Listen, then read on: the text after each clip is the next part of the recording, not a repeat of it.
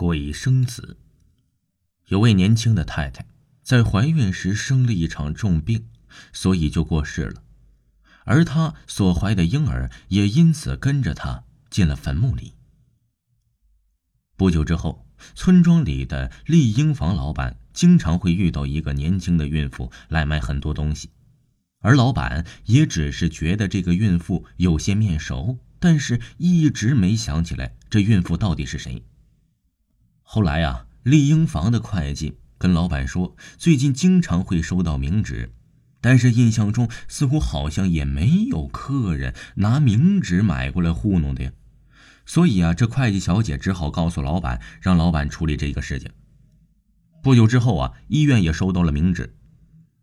在狂风暴雨的某个夜晚，医院的妇产科急诊室来了一名孕妇，她跟医生说她快要生了。然后就请医生赶快帮忙安排接生事宜。医生当然是义不容辞的，请他赶快办理住院手续。这时候啊，那医生发现这孕妇走路竟然是用飘的，而付保证金的时候拿出来的钞票到了自己手上，立马就变成了冥纸。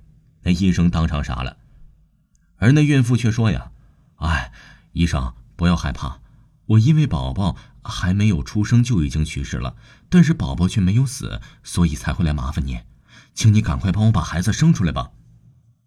等到婴儿出生了之后啊，那名鬼太太更是经常跑去那丽婴房买些东西，而听说卫生所的值班人员说半夜呀也曾遇见她带着婴儿来做预防接种，而那丽婴房的老板已经表示了，现在初一十五都可以不用买纸了。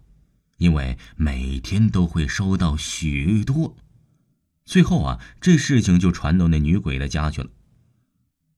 在他家的人呢，都感到非常的震惊，于是马上请来了土公仔，把坟墓挖开，发现那去世的孕妇的身边呢，果然有着一个可爱的婴儿。等到后来母亲节的时候，乡长提名那名鬼孕妇为模范母亲，整个乡里的人竟然全部都一致赞成。鬼光。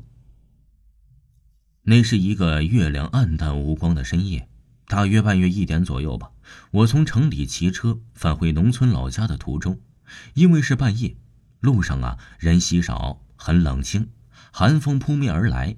我车速飞驰，为的是能快点到家，终结着寒风刺骨的感觉。我到家只有三十多公里，最快呀也只要半个钟头。路边的村落呀，灯火暗淡，稀少，很多人家已经早已进入梦乡，到处一团漆黑，伸手不见五指，寒气逼人。我很少走夜路，小时候只跟父亲到山上打过一次猎，山中怪声四起，还不时的走入坟地，还是年轻短命人的坟地，半夜三更吓得能够半死。这晚呢，为了赶路，我加大了油门。夜色是出奇的冷清，寒风簌簌，感觉就一个怕。但已经到半夜了，只能继续赶路。骑着骑着，很快来到了一条河边，河上有座桥，我的车正在向桥驶去。我的车灯雪亮，给我这很少走夜路的人增加了不少勇气和胆量。这时啊，突然桥那边马路中央闪过了一个闪亮的圆光，给我这胆怯的心来了一阵闪电，吓出了一身冷汗。只觉得此时啊，我是一身寒气从上而下的透过全身呢。这半夜三更的，马路中央又没人，哪里来的圆光呢？难道说是鬼？可我从来没见过鬼呀！难道说今天真的遇见鬼了？我今天这么倒霉，让我遇上了。脑海里记起，曾经有辆货车在那个地方撞上了树上的司机，死在了那里。马路上又没有别的人和车，只有我一辆车，也不知道今晚的车到哪里去了。夜的是静得吓人，吓得我是直打哆嗦。但现在没有别的路可走，必须要经过桥那儿，只好硬着头皮上，是人是鬼也要过去看个明白才行。我慢慢的减少油门，车速慢慢的减下了，车离那出现的圆光的位置啊是越来越近，心里也越来越怕。我怀着好奇心，还在向那边驶去。当我车慢慢开过去时，却什么也没看到。马路中央什么也没有，马路两边除了有几棵树外，只见右边立有一块路界碑。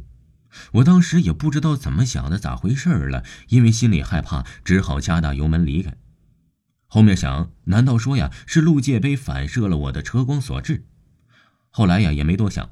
再后来呀，就跟朋友聊天，听说有个开小车的人半夜喝了酒，因为啊明天要结婚回娘家有事儿，开得太快。把那路界碑撞的是车毁人亡。我说出那晚我经历的事儿啊，朋友们都怀疑我是不是看到了那个被撞死司机的车灯了。听众朋友，本集播讲完毕，感谢您的收听。